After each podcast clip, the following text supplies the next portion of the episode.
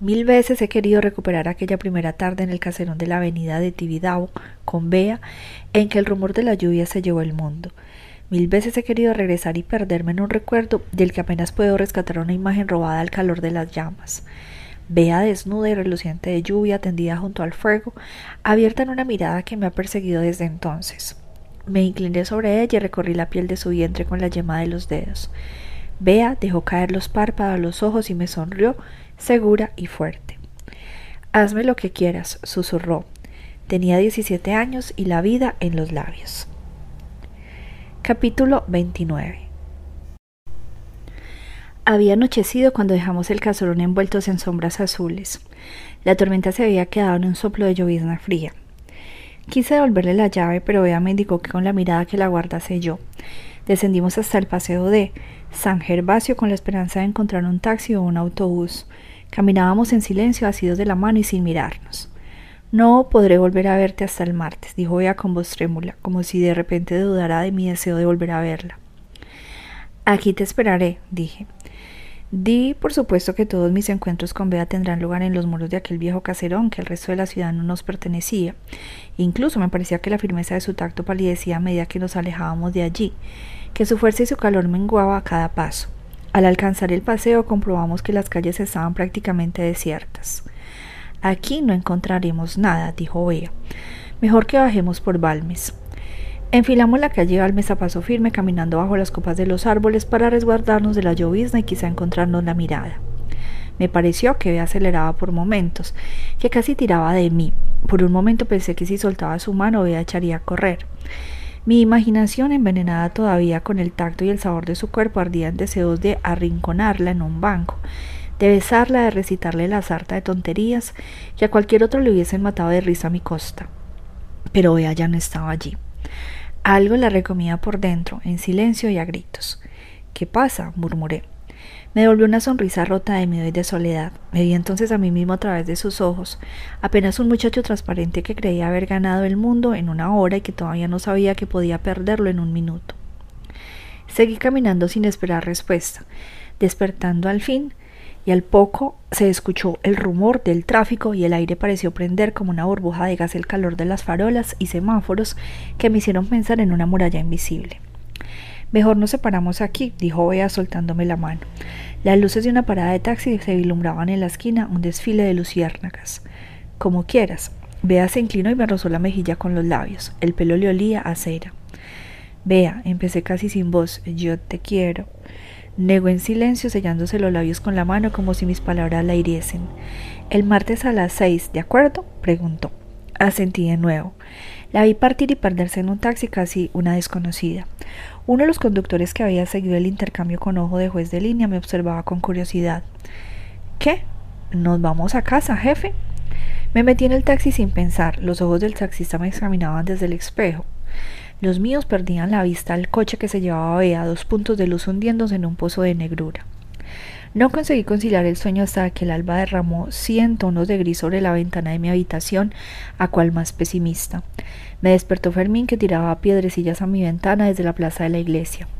Me puse lo primero que encontré y bajé a abrirle. Fermín traía su entusiasmo insufrible de lunes tempranero. Levantamos las rejas y colgamos el cartel de abierto. Menudas ojeras me lleva usted, Daniel. Parece en terreno edificable. Se conoce que se llevó usted el gato al agua. De vuelta a la trastienda me enfundé mi delantal azul y le tendí el suyo, o más bien se lo lancé con saña. Fermín lo atrapó al vuelo, todo sonrisa socorrona. Más bien el agua se nos llevó el gato y a mí atajé. Las greguerías las deja usted para el don Ramón Gómez de la Serna, que las suyas padecen de anemia. A ver, cuente. ¿Qué quiere que cuente? Lo dejo a su elección, el número de estocadas o las vueltas al ruedo. No estoy de humor, Fermín. Juventud, flor de papanetería. Frescas. En fin, conmigo no se pique que tengo noticias frescas de nuestra investigación sobre su amigo Julián Carax. Soy todo oídos, me lanzó su mirada de intriga internacional, una ceja enarcada, la otra alerta.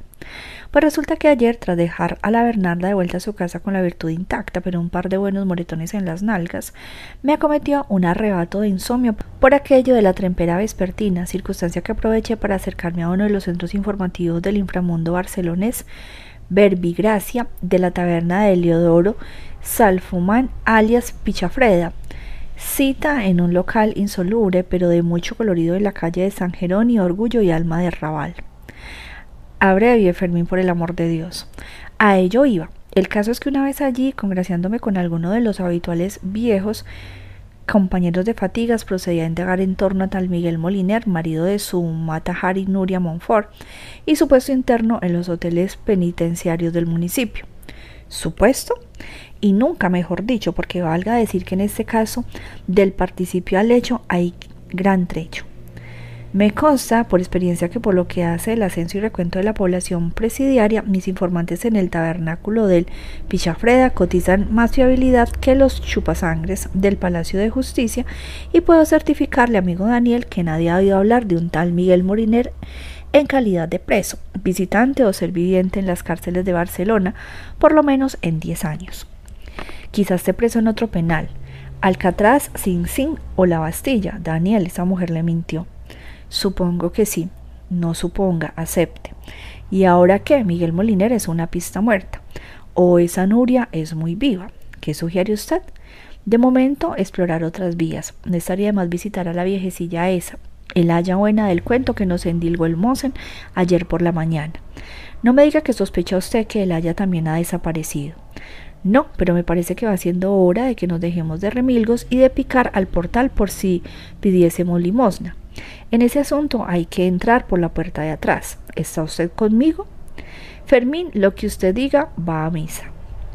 Pues vaya desempolmando el disfraz de monaguillo, que esta tarde tan pronto cerremos le vamos a hacer una visita de misericordia a la vieja al asilo de Santa Lucía.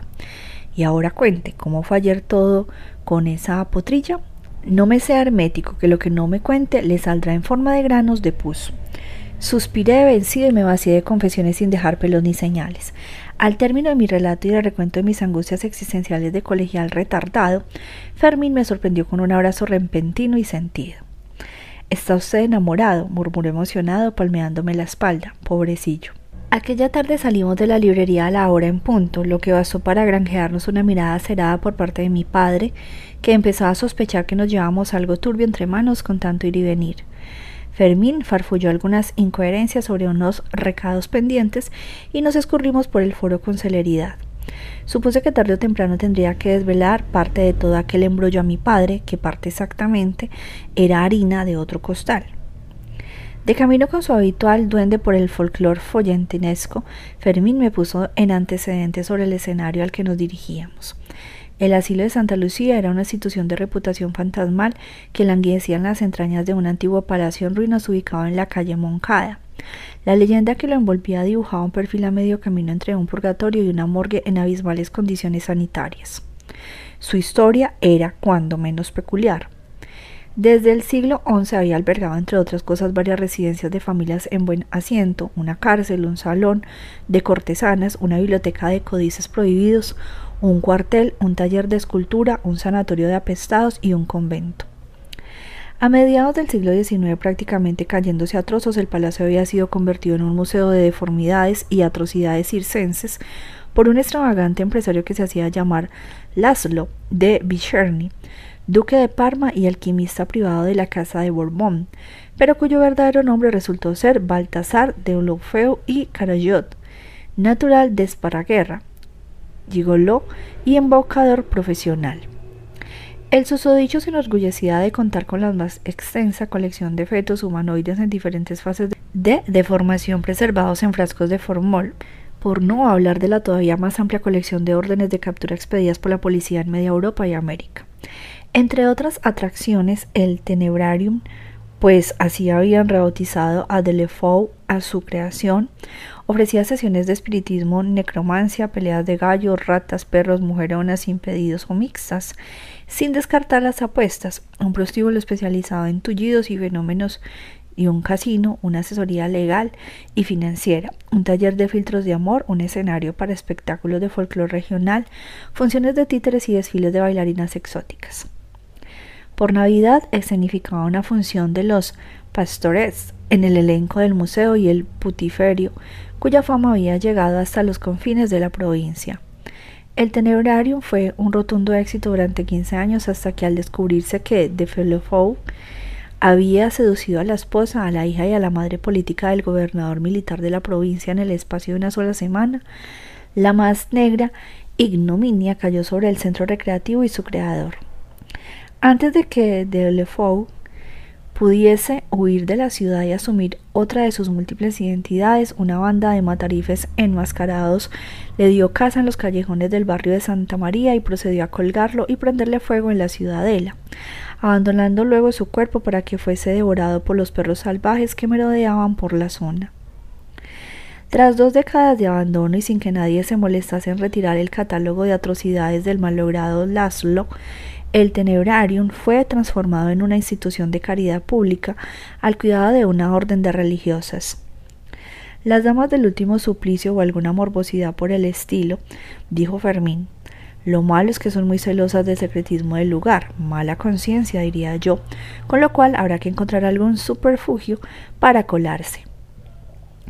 En tiempos más recientes, los inquilinos del asilo de Santa Lucía venían reclutándose entre las filas de moribundos, ancianos abandonados, dementes, indigentes y alguno de otro iluminado ocasional que formaban el nutrido inframundo barcelonés. Para su fortuna, la mayoría de ellos tendía a durar poco una vez ingresaban, las condiciones del local y la compañía no invitaban a la longevidad. Según Fermín, los difuntos eran retirados poco antes del alba y hacían su último viaje a la fosa común en un carromato donado por una empresa de, de Hospitalet de Llobregat, especializada en productos cárnicos y de chacorrería de dudosa reputación que años más tarde se vería envuelta en un sombrío escándalo. Todo eso se lo está inventando usted, protesté, abrumando por aquel retrato dantesco. Mis dotes de invención no llegan a tanto, Daniel. Espero y verá. Yo visité el edificio en infausta ocasión hará 10 años y puedo decirle que parecía que hubiesen contratado a su amigo Julián Carax de decorador. Lástima que no hayamos traído unas hojas de laurel para callar los aromas que lo caracterizan. Suficiente trabajo tendremos para que nos dejen entrar. Con semejantes expectativas en ciernes nos adentramos en la calle Moncada, que aquellas horas ya se recogía en pasaje de tinieblas. Con semejantes expectativas en ciernes nos adentramos en la calle Moncada, que aquellas horas ya se recogía en pasaje de tinieblas flanqueando por los viejos palacios convertidos en almacenes y talleres. La letanía de campanadas de la Basílica de Santa María del Mar puntuaban el eco de nuestros pasos. Al poco, un aliento amargo y penetrante permeó la brisa fría de invierno. ¿Qué es ese olor? Ya hemos llegado, anunció Fermín. Un portón de madera podrida nos condujo al interior de un patio custodiado por lámparas de gas que salpicaban gárgolas y ángeles cuyas facciones se deshacían en la piedra envejecida. Una escalinata ascendida al primer piso, donde un rectángulo de claridad vaporosa dibujaba la entrada principal del asilo. La luz de gas que emanaba de esta abertura teñía de ocre la neblina de miasmas que exhalaba del interior. Una silueta angulosa y rapaz nos observaba desde el arco de la puerta. En la penumbra se podía distinguir su mirada acerada del mismo color que el hábito. Sostenía un cubo de madera que humeaba y desprendía un hedor indescriptible. Ave María Purísima sin pecado concebida, ofreció Fermín de corrido y con entusiasmo. ¿Y la caja? replicó la voz en lo alto, grave y reticente. ¿Caja? preguntamos Fermín y yo al unísono. ¿No vienen ustedes de la funeraria? preguntó la monja con voz cánsina. Me pregunté si aquello era un comentario sobre nuestro aspecto, una pregunta genuina. A Fermín se le iluminó el rostro ante tan providencial oportunidad. La caja está en la furgoneta. Primero quisiéramos reconocer al cliente. Puro tecnicismo. Sentí que se me comía la náusea. Creí que iba a venir al señor Colbato en persona, dijo la monja. El señor Colbato le ruega le disculpe, pero le ha salido un embalsamamiento de última hora muy complicado. Un forzudo de circo. ¿Trabajaban ustedes con el señor Colbato en la funeraria? Somos sus manos derechas e izquierdas respectivamente. Wilfredo Belludo para servirla y aquí, a mi vera, mi aprendiz, el bachiller Sansón Carrasco. Tanto gusto, completé. La monja nos dio un repaso sumario y asintió, indiferente al par de espantapájaros que se reflejaban en su mirada. Bienvenidos a Santa Lucía. Yo soy Sor Hortensia, la que les llamó. Síganme. Seguimos a Sor Hortensia sin despegar los labios a través de un corredor cavernoso cuyo olor me recordó al de los túneles del metro. El corredor estaba flanqueado por marcos sin puertas tras las cuales se adivinaban salas iluminadas con velas, ocupadas por hileras de lechos apilados contra la pared y cubiertos por mosquiteros que ondeaban como sudarios. Se escuchaban lamentos y se adivinaban siluetas entre la rejilla de los cortinajes. Por aquí indicó Sor Hortensia que llevaba la avanzadilla unos metros al frente. Nos adentramos en una bóveda amplia a la que no me costó gran esfuerzo situar el escenario de Tenebrarium que me había descrito Fermín. La penumbra velaba lo que a primera vista me pareció una colección de figuras de cera, sentadas o abandonadas en los rincones, con ojos muertos y vidriosos que brillaban como monedas de latón a la lumbre de las velas. Pensé que tal vez eran muñecos o restos del viejo museo. Luego comprobé que se movían, aunque muy lentamente y con sigilo. No tenían edad o sexo discernible. Los harapos que los cubrían tenían el color de la ceniza. El señor Colbato dijo que no tocásemos ni limpiásemos nada, dijo Sor Hortensia con cierto tono de disculpa.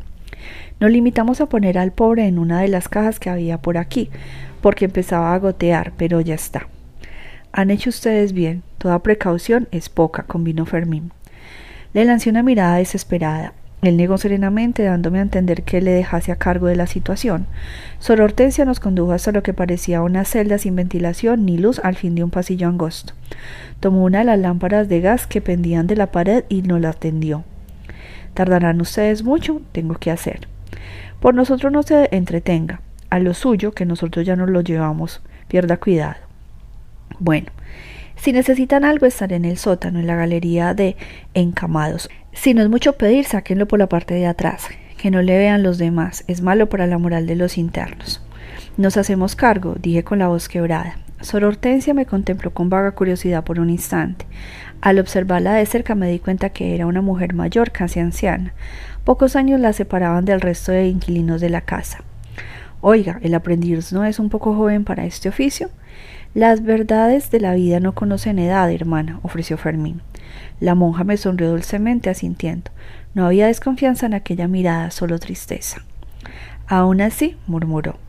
Se alejó en la tiniebla portando su cubo y arrastrando su sombra como un velo nupcial. Fermín me indujo hacia el interior de la celda. Era un cubículo miserable cortado entre muros de grutas supurantes de humedad, de cuyo techo pendían cadenas terminadas en garfios, y cuyo suelo quebrado quedaba cuarteado por una rejilla de desagüe.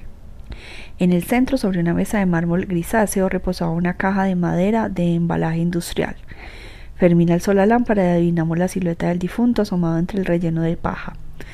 Rasgos de pergamino imposible recortados y sin vida. La piel abotarjada era de color púrpura. Los ojos blancos como cáscaras de huevo rotas estaban abiertos. Se me revolvió el estómago y aparte la vista. Venga, manos a la obra, indicó Fermín. ¿Está usted loco? Me refiero a que tenemos que encontrar a la tal Jacinta antes de que se descubra nuestro ardid. ¿Cómo? ¿Cómo va a ser? preguntando. Nos asomamos al corredor para asegurarnos de que Sor Hortensia había desaparecido. Luego, con sigilo, nos deslizamos hasta el salón por el que habíamos cruzado. Las figuras miserables seguían observándonos con miradas que iban desde la curiosidad al temor y, en algún caso, la codicia. Vigilé que algunos de estos, si pudiesen chuparle la sangre para volver a ser jóvenes, se le tiraran al cuello, dijo Fermín.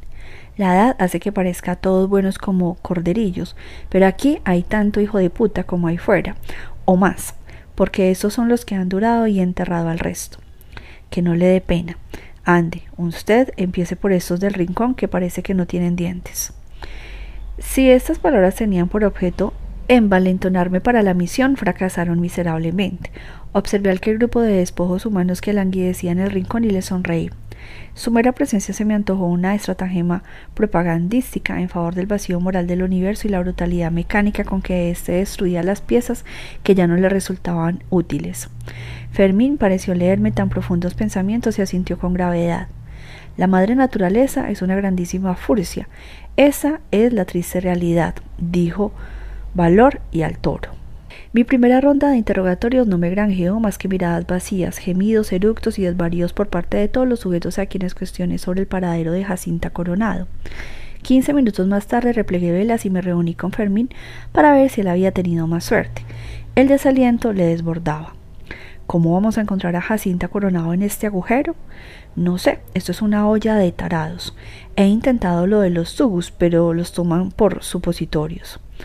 Y si preguntamos a Sor Hortensia, le decimos la verdad y ya está. La verdad solo se dice como último recurso, Daniel, y más a una monja. Antes agotemos los cartuchos. Mire, ese corrillo de ahí me parece muy animado, seguro que saben latín. Vaya e interróguelos. ¿Y usted qué piensa hacer? Yo vigilaré la retaguardia por si vuelve el pingüino, usted a lo suyo. Con poca ninguna esperanza de éxito me aproximé a un grupo de internos que ocupaba una esquina del salón. Buenas noches, dije, comprendiendo en el acto lo absurdo de mi saludo, pues allí siempre era de noche. Busco a la señora Jacinta Coronado. Coronado. ¿Alguno de ustedes la conoce o puede decirme dónde encontrarla? Enfrenté cuatro miradas envilecidas de avidez. Aquí hay un pulso, me dije. Quizá no todo está perdido. Jacinta Coronado, insistí.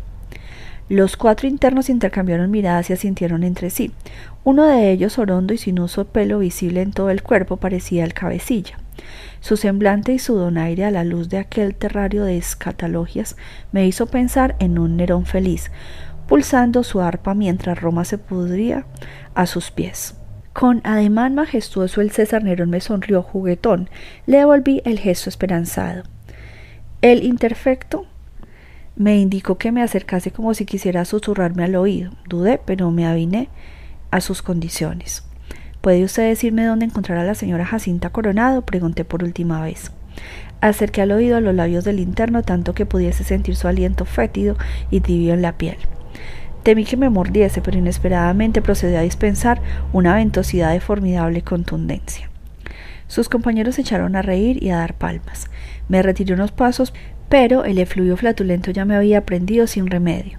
Fue entonces cuando advertí junto a mí a un anciano encogido sobre sí mismo, armado con barbas de profeta, pelo ralo y ojos de fuego que se sostenía con un bastón y les contemplaba con desprecio.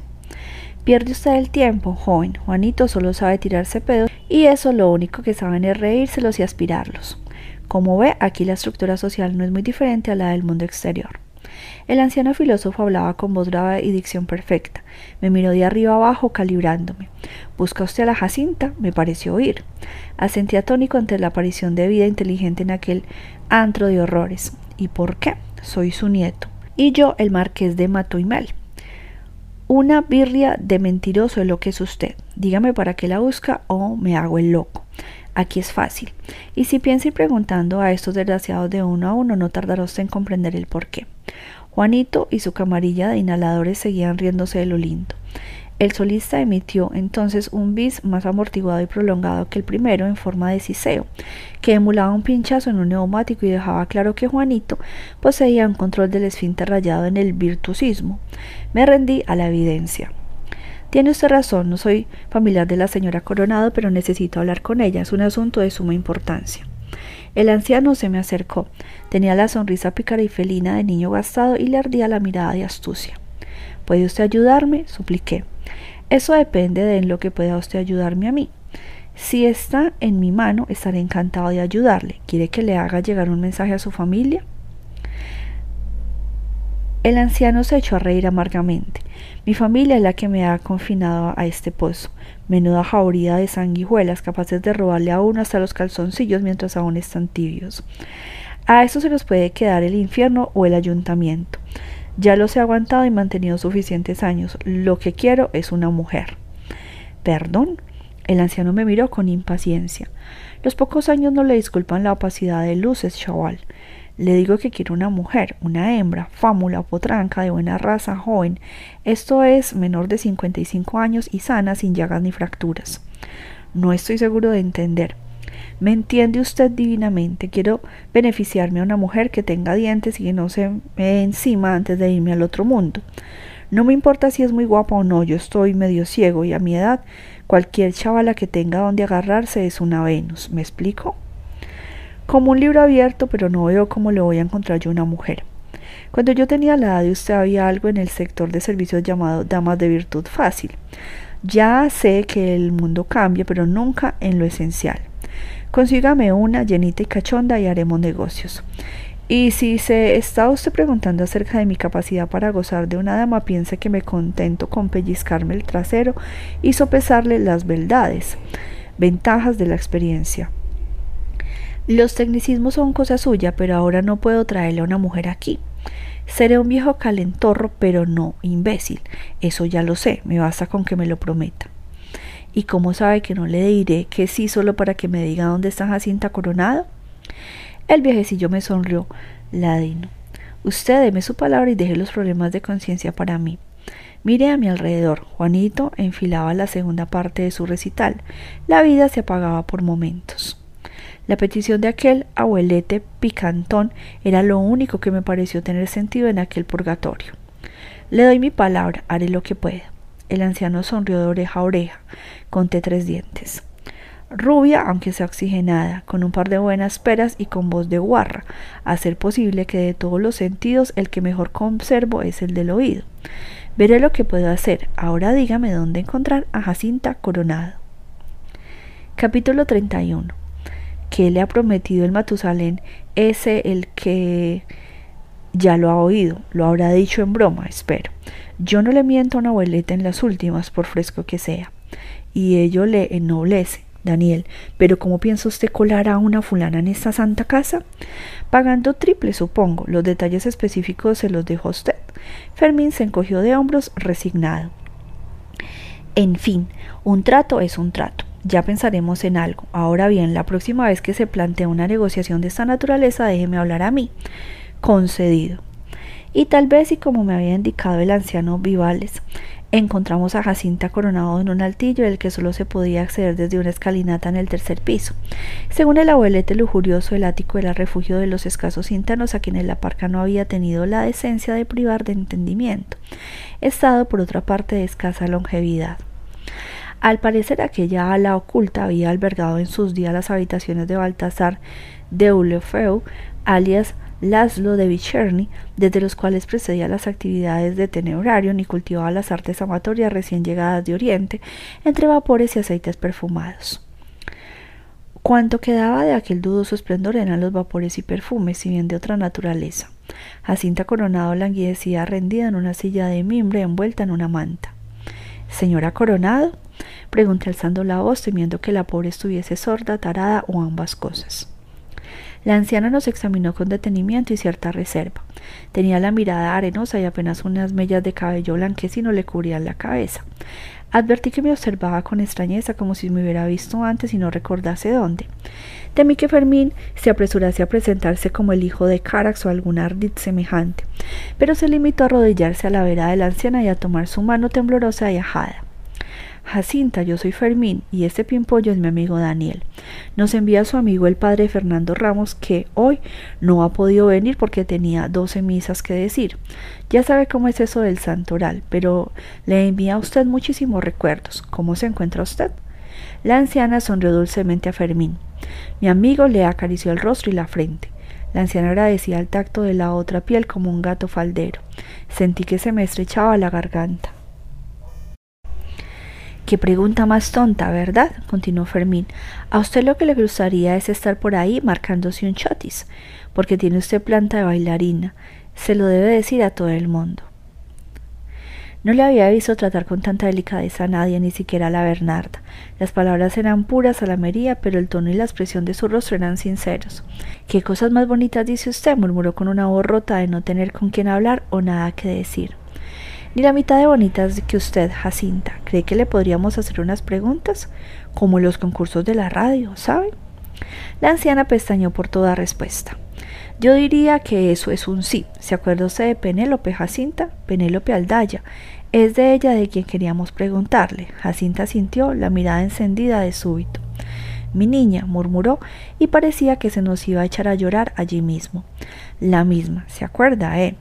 Nosotros somos amigos de Julián, Julián Carax, el de los cuentos de miedo, ¿se acuerda también? ¿Verdad? Los ojos de la anciana brillaban como si las palabras y el tacto en la piel le devolviesen a la vida por momentos. El padre Fernando del Colegio de San Gabriel nos dijo que quería usted mucho a Penélope. Él también la quiere a usted mucho y se acuerda todos los días de usted, ¿sabe? Si no viene más a menudo es porque el nuevo obispo, que es un trepa, lo fríe como un cupo de misas que lo tiene afónico. ¿Ya come usted bien? preguntó de súbito la anciana, inquieta. Te hago como una lima, Jacinta. Lo que ocurre es que tengo un metabolismo muy masculino y lo quemo todo. Pero aquí donde me ve, debajo de esta ropa, es puro músculo. Toque, toque. como Charles Atlas, pero más velludo. Jacinta sintió más tranquila, solo tenía ojos para Fermín. A mí me había olvidado completamente.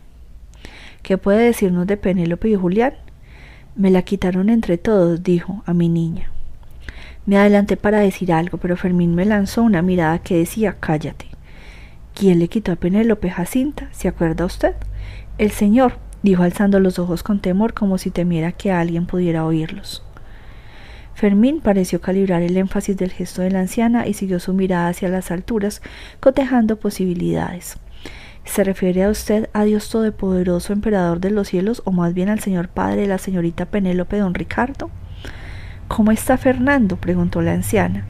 El cura, como una rosa. El día menos pensado le hacen papá y le instala a usted en la capilla Sixtina. Le manda muchos recuerdos. Él es el único que viene a verme, ¿sabe? Viene porque sabe que no tengo a nadie más.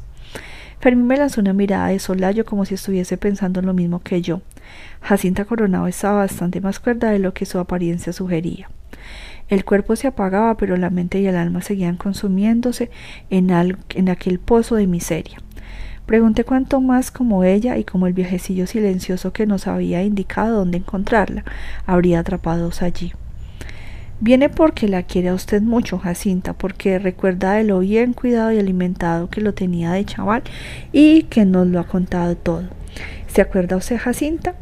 ¿Se acuerda de entonces de cuando iba a recoger a Jorge al colegio de Fernando y de Julián? Julián. Su voz era un susurro arrastrado, pero la sonrisa la traicionaba.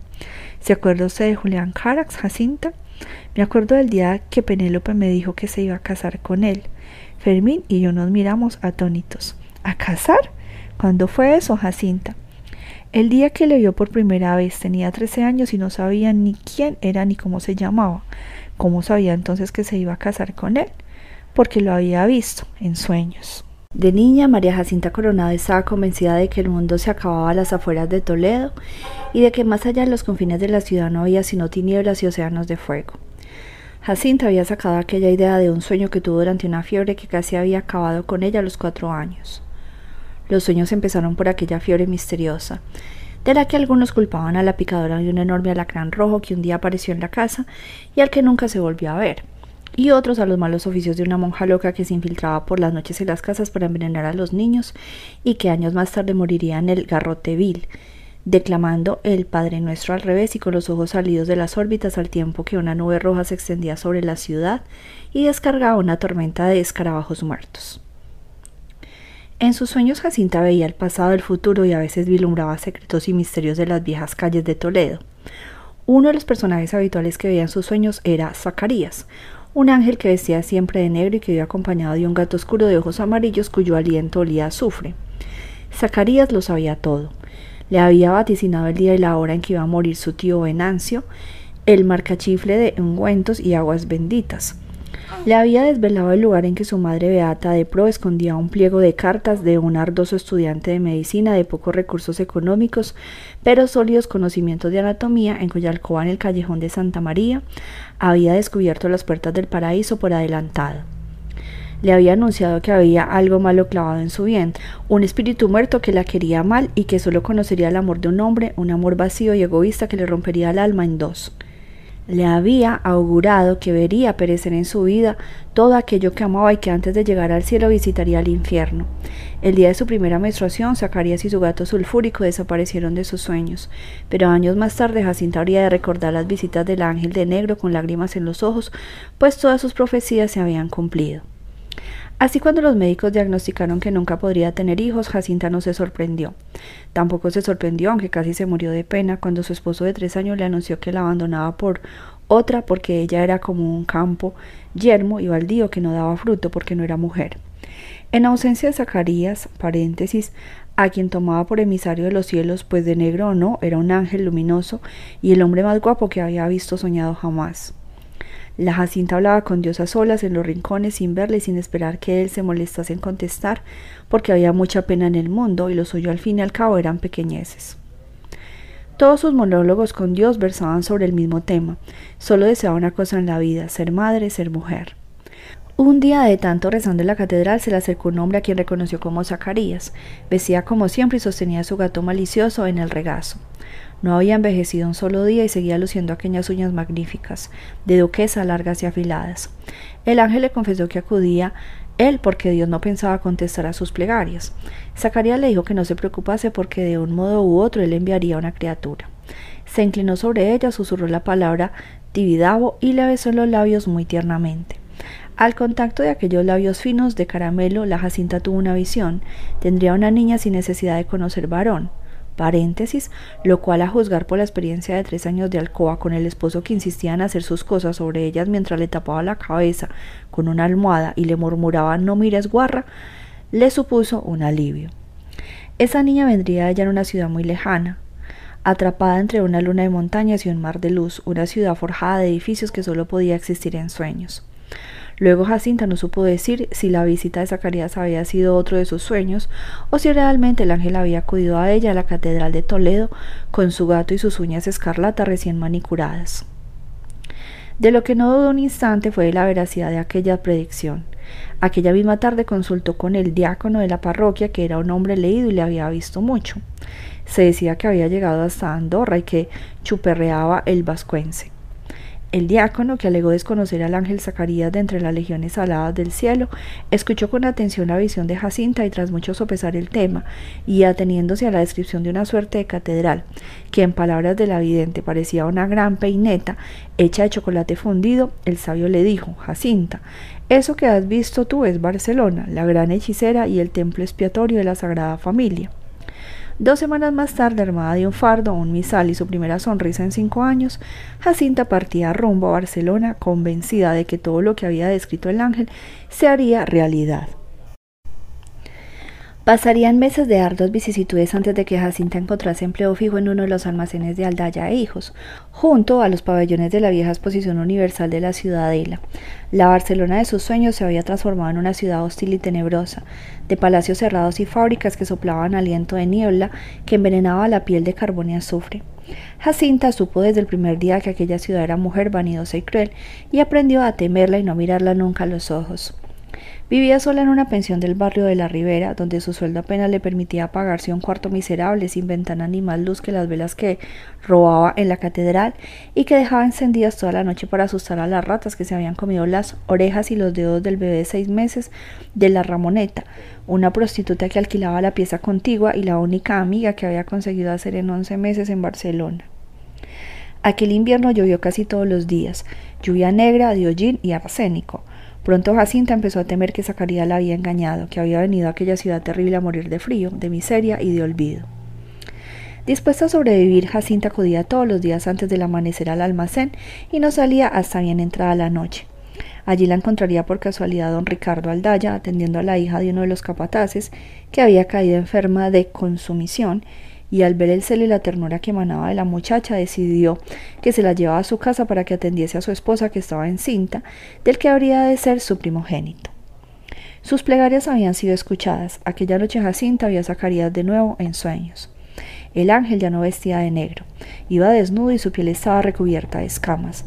Ya no le acompañaba a su gato, sino una serpiente blanca enroscada en el torso.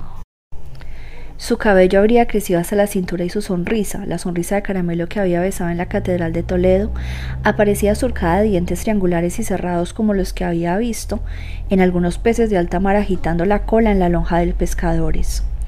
Años más tarde la muchacha describiría esta visión a Julián Caras de 18 años recordando que el día en que Jacinta iba a dejar la pensión de la Ribera para mudarse al palacete Aldaya, Supo que su amiga la Ramoneta había sido asesinada a cuchilladas en el portal aquella misma noche y que su bebé había muerto de frío en brazos del cadáver.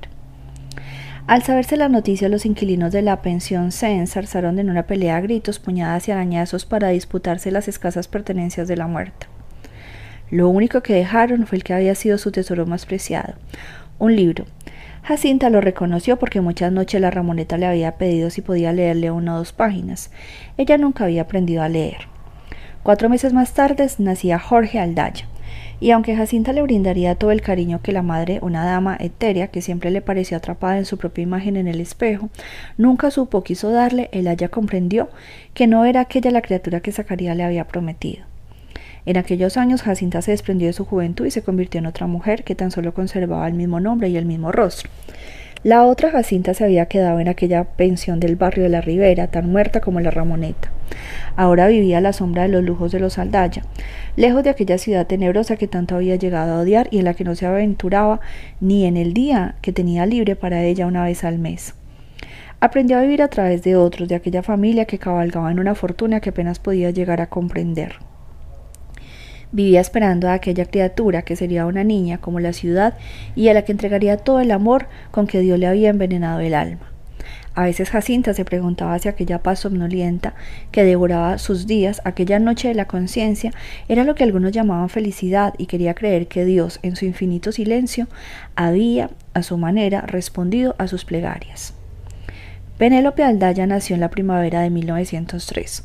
Para entonces, don Ricardo Aldaya ya había adquirido la casa de la avenida del Tibidabo, aquel caserón que sus compañeros en el servicio estaban convencidos de que yacía bajo el influjo de algún poderoso embrujo, pero a la que Jacinta no temía, pues sabía que lo que otros tomaban por encantamiento no era más que una presencia que solo ella podía ver en sueños la sombra de Zacarías, que apenas se parecía ya al hombre que ella recordaba, y que ahora solo se manifestaba como un lobo que caminaba sobre las dos patas posteriores. Penélope fue una niña frágil, pálida y liviana. Jacinta la veía crecer como una flor rodeada de invierno.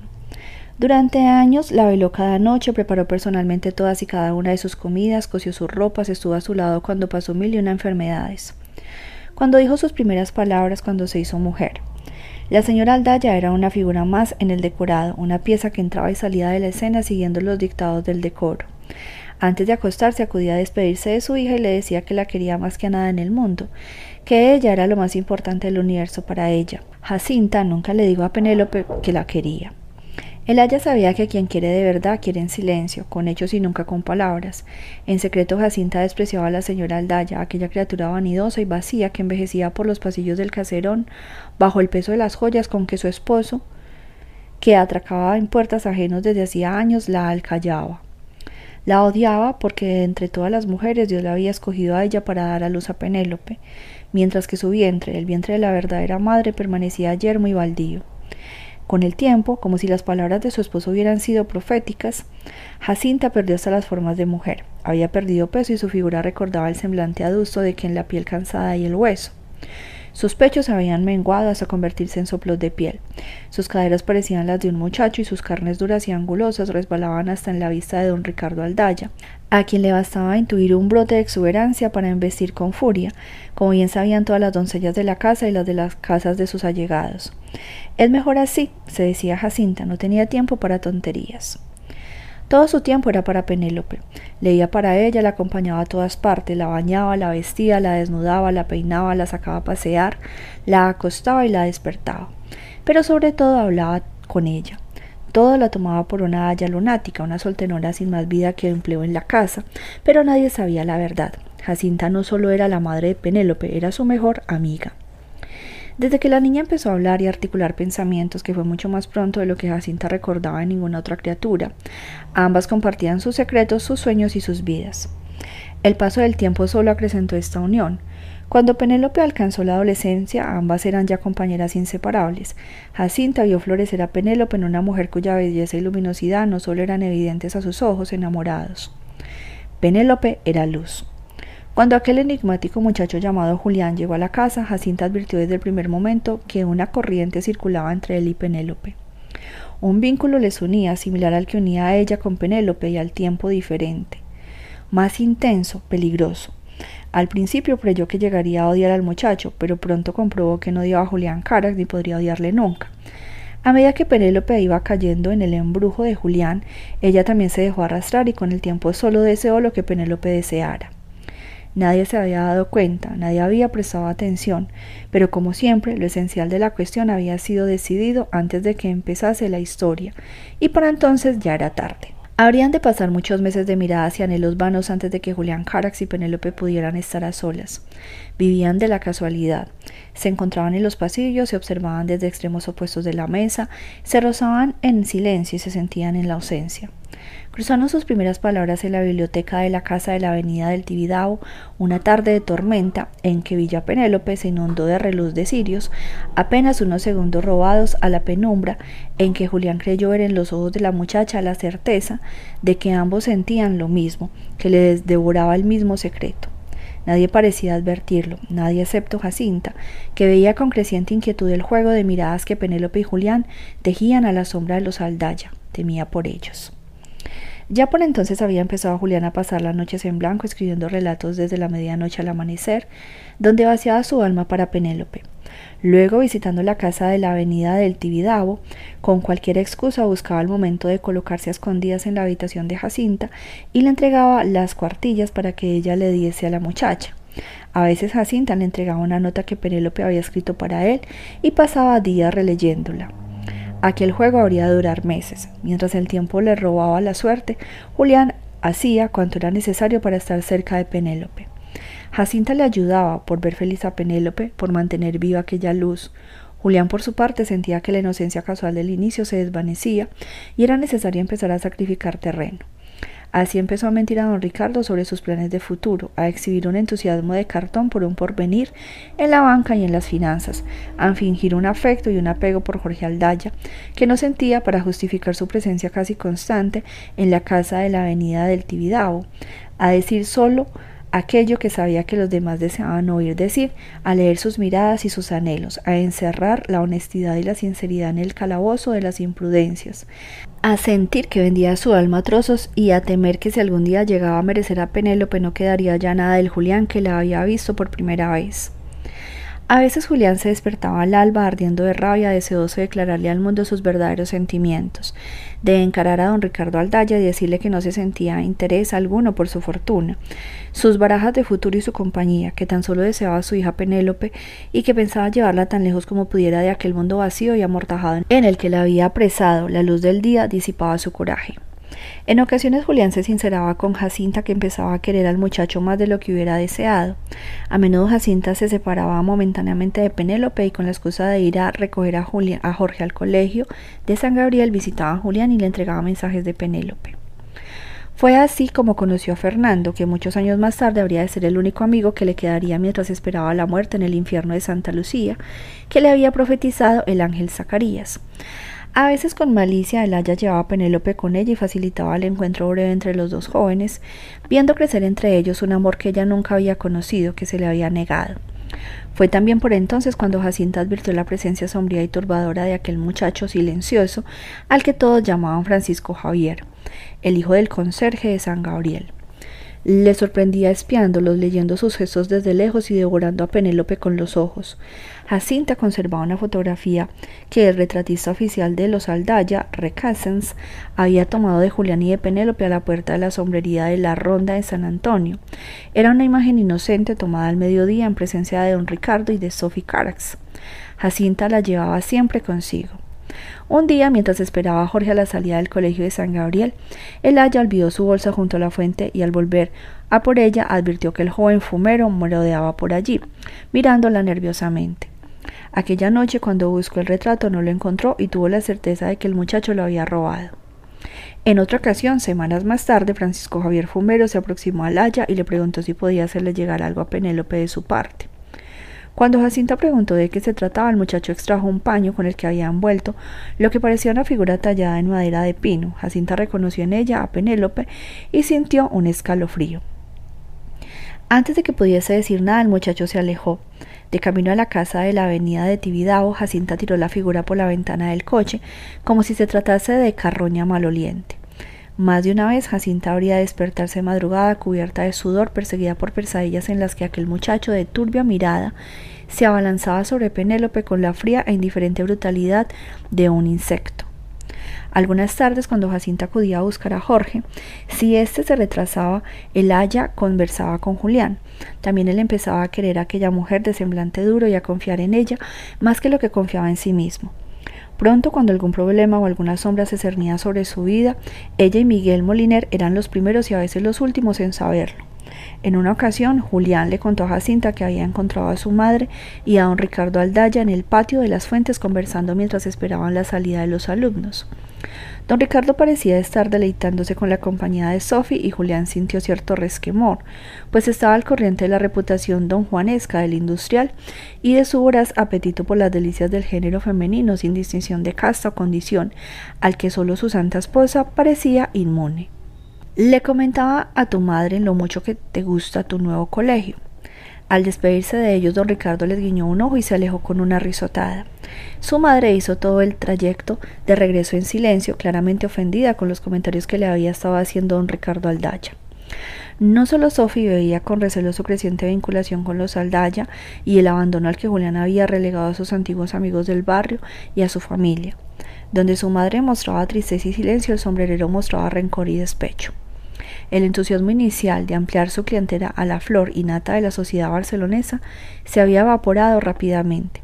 Casi no veía ya a su hijo y pronto tuvo que contratar a Kimet, un muchacho del barrio antiguo amigo de Julián, como ayudante y aprendiz en la tienda. Anthony Fortuny era un hombre que solo se sentía capaz de hablar abiertamente sobre sombreros. Encerraba sus sentimientos en el calabozo de su alma durante meses hasta que se empozoñaban sin remedio. Cada día se le veía más malhumorado e irritable. Todo le parecía mal, desde los esfuerzos del pobre Quimet que se dejaba el alma en aprender el oficio, a los amagos de su esposa Sophie por suavizar el aparente olvido al que les había condenado Julián. Tu hijo se cree que es alguien porque esos ricachones le tienen de mona, de circo, decía con aire sombrío, envenenado de rencor. Un buen día, cuando se iban a cumplir tres años desde la primera visita de don Ricardo Aldaya a la sombrería de Fortuny e hijos, el sombrerero dejó a Quimet al frente de la tienda y le dijo que volvería al mediodía. Ni corto ni perezoso se presentó en las oficinas del consorcio Aldaya, que tenía en el Paseo de Gracia, y solicitó ver a don Ricardo. ¿Y a quién tengo el honor de anunciar? preguntó el lacayo de talante altivo. A su sombrerero personal. Don Ricardo le recibió vagamente sorprendido, pero con buena disposición, creyendo que tal vez Fortuny le traería una factura. Los pequeños comerciantes nunca acaban de comprender el protocolo del dinero. Y dígame, ¿qué puede hacer por usted, amigo Fortunato? Sin más dilación, Anthony Fortuny procedió a explicarle a don Ricardo que andaba muy engañado con respecto a su hijo Julián. Mi hijo, don Ricardo, no es el que usted piensa. Muy al contrario, es un muchacho ignorante, holgazán y sin más talento que las ínfulas de su madre le ha metido en la cabeza. Nunca llegará a nada, créame. Le falta ambición, carácter. Usted no le conoce y él puede ser muy hábil para engatusar a los extraños, para hacerles creer que sabe de todo pero no sabe nada de nada. Es un mediocre, pero yo le conozco mejor que nadie y me parecería necesario advertirle. Don Ricardo Aldaya había escuchado este discurso en silencio sin apenas pestañear. ¿Eso es todo, Fortunato? El industrial procedió a presionar un botón en su escritorio y los pocos instantes apareció en la puerta del despacho el secretario que le había recibido. El amigo Fortunato se iba ya, Balsels, anunció. Tenga la bondad de acompañarle a la salida. El tono gélido del industrial no fue del agrado del sombrerero. Con su permiso, don Ricardo. Es Fortuny, no Fortunato. Lo que sea, es usted un hombre muy triste, Fortuny. Le agradeceré que no vuelva por aquí. Cuando Fortuny se encontró de nuevo en la calle se sintió más solo que nunca, convencido de que todos estaban contra él. Apenas días más tarde los clientes de Postín que le habían granjeado su relación con Aldaya empezaron a enviar mensajes cancelando sus encargos y saldando sus cuentas. En apenas semanas tuvo que despedir a Kimet porque no había trabajo para ambos en la tienda. Al fin y al cabo el muchacho tampoco valía para nada. Era mediocre y holgazán como todos. Fue por entonces que la gente del barrio empezó a comentar que el señor Fortuny se le veía más viejo, más solo, más agrio. Ya apenas hablaba con nadie y pasaba largas horas encerrado en la tienda, sin nada que hacer, viendo pasar a la gente al otro lado del mostrador con un sentimiento de desprecio y a un tiempo de anhelo. Luego se dijo que las modas cambiaban, que la gente joven ya no llevaba sombrero y que los que lo hacían preferían acudir a otros establecimientos, en que los vendían ya hechos por tallas con diseños más actuales y más baratos. La sombrerería de Fortuny e Hijos se hundió lentamente en un letargo de sombras y silencios. Estáis esperando que me muera, decía para sí, pues a lo mejor os doy el gusto. Él no lo sabía, pero había empezado ya a morir hacía mucho tiempo. Después de aquel incidente, Julián se volcó completamente en el mundo de los Aldaya, en Penélope y en el único futuro que podía concebir. Así pasaron casi dos años en la cuerda floja, viviendo en secreto. Zacarías a su modo le había advertido mucho tiempo atrás. Sombras se esparcían a su alrededor y pronto estrecharían el cerco. El primer signo llegó un día de abril de 1918. Jorge Aldaya cumplía 18 años y don Ricardo, oficiando de gran patriarca, había decidido organizar, o más bien dar órdenes de que se organizase, una monumental fiesta de cumpleaños que su hijo no deseaba y de que él, argumentando razones de alta empresa, estaría ausente para encontrarse en la suite azul del Hotel Colón con una deliciosa dama de asueto recién llegada de San Petersburgo. La casa de la avenida de Tibidabo quedó convertida en un pabellón circense para el evento. Cientos de faroles, banderines y tenderetes dispuestos en los jardines para atender a los invitados. Casi todos los compañeros de Jorge Aldaya del Colegio de San Gabriel habían sido invitados. Por sugerencia de Julián, Jorge había incluido a Francisco Javier Fumero. Miguel Moliner les advirtió de que el hijo del conserje de San Gabriel se iba a sentir desplazado en aquel ambiente fatu y pomposo de señoritos de postín. Francisco Javier recibió su invitación, pero, intuyendo lo mismo que Miguel Moliner vaticinaba, decidió declinar el ofrecimiento. Cuando doña Ivonne, su madre, supo que su hijo pretendía rechazar una invitación a la famosa mansión de los Aldaya, estuvo a punto de arrancarle la piel. ¿Qué era aquello sino el signo de que pronto ella entraría en sociedad? El próximo paso solo podía ser una invitación para tomar el té y las pastas con la señora Aldaya y otras damas de infatigable distinción. Así pues, doña Ivonne cogió los ahorros que venía, escatimando el sueldo de su esposo y procedió a comprar un traje con trazas de marinerillo para su hijo. Francisco Javier tenía ya por entonces 17 años y aquel traje azul con pantalón corto y decididamente ajustado a la refinada sensibilidad de doña Ivonne le sentaba grotesco y humillante. Presionado por su madre, Francisco Javier aceptó y pasó una semana tallando un cartas con el que pensaba obsequiar a Jorge. El día de la fiesta, doña Ivonne se empeñó en escoltar a su hijo hasta las puertas de la casa de los Aldaya. Quería sentir el olor a realeza y aspirar a la gloria de ver a su hijo franquear puertas que pronto se abrirían para ella. A la hora de enfundarse el esperpéntico atuendo de marinero, Francisco Javier descubrió que le venía pequeño. Ivonne decidió hacer un apaño sobre la marcha. Llegaron tarde, entretando y aprovechando el barullo de la fiesta y la ausencia de don Ricardo, que a buen seguro estaba en aquel instante saboreando la mejor de la raza esclava, y celebrando a su manera, Julián se había escabullido de la fiesta. Penélope y él se habían citado en la biblioteca, donde no había riesgo de tropezarse con ningún miembro de la ilustrada y exquisita alta sociedad. Demasiado ocupados devorándose los labios, ni Julián ni Penélope vieron a delirante pareja que se acercaba a las puertas de la casa. Francisco Javier, ataviado de marinero en su primera comunión y púrpura de humillación, caminaba casi a rastras de doña Ivón, que para la ocasión había decidido desempolvar una pamela a conjunto con un vestido de pliegues y guirnaldas que la hacía asemejar a un puesto de dulces o en palabras de Miguel Moriner, que la ha visto de lejos un bisonte disfrazado de Madame Recamier. Dos miembros del servicio guardaban la puerta. No parecieron muy impresionados por los visitantes. Doña Ivonne anunció que su hijo, don Francisco Javier Fumero de Soto Ceballos, hacía su entrada. Los dos criados replicaron con sorna que el nombre no le sonaba. Airada, pero manteniendo la compostura de gran señora, Ivonne conmovió a su hijo a que mostrase la tarjeta de la invitación. Desafortunadamente, al hacer el arreglo de confesión, la tarjeta se había quedado en la mesa de costura de doña Ivonne. Francisco Javier intentó explicar la circunstancia, pero tartamudeaba y las risas de los dos criados no ayudaban a esclarecer el malentendido. Fueron invitados a largarse con viento fresco. Doña Ivonne, encendida de rabia, les anunció que no sabían con quién se estaban jugando. Los criados le replicaban que el puesto de fregona ya estaba cubierto. Desde la ventana de su habitación, Jacinta vio que Francisco Javier ya se alejaba cuando de repente se detuvo. El muchacho se volvió y más allá del espectáculo de su madre desgañitándose a alaridos con los arrogantes criados, les vio. Julián besaba a Penélope en el ventanal de la biblioteca. Se besaban con la intensidad de quien se pertenece, ajenos al mundo. Al día siguiente, durante el recreo del mediodía, Francisco Javier apareció de pronto. La noticia del escándalo del día anterior ya había corrido entre los alumnos y las risas nos hicieron esperar, y las preguntas acerca de qué había hecho con su traje de marinerito. Las risas se cortaron de golpe cuando los alumnos advirtieron que el muchacho llevaba la escopeta de su padre en la mano. Se hizo el silencio y muchos se alejaron. Solo el círculo de Aldaya, Moliner, Fernando y Julián se volvió y se quedó mirando al muchacho, sin comprender. Sin mediar, Francisco Javier alzó el rifle y apuntó. Los testigos dijeron luego que no había rabia ni ira en sus rostros. Francisco Javier mostraba la misma frialdad automática con que desempeñaba las tareas de limpieza en el jardín. La primera bala pasó rozando la cabeza de Julián, la segunda hubiera atravesado su garganta si Miguel Moliner no se hubiese abalanzado sobre el hijo del conserje y le hubiese arrancado la escopeta a puñetazos. Julián Caras había contemplado la escena atónito, paralizado. Todos creyeron que los disparos iban dirigidos a Jorge Aldaya como venganza a la humillación sufrida la tarde anterior.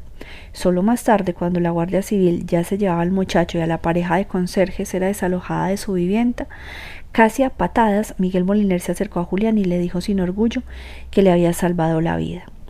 Poco imaginaba Julián que esa vida o la parte que él quería vivir de ella se estaba acercando a su fin. Aquel era el último año para Julián y sus compañeros en el colegio en San Gabriel. ¿Quién más y quién menos comentaba ya sus planes? o los planes que sus respectivas familias habían hecho por ellos para el siguiente año.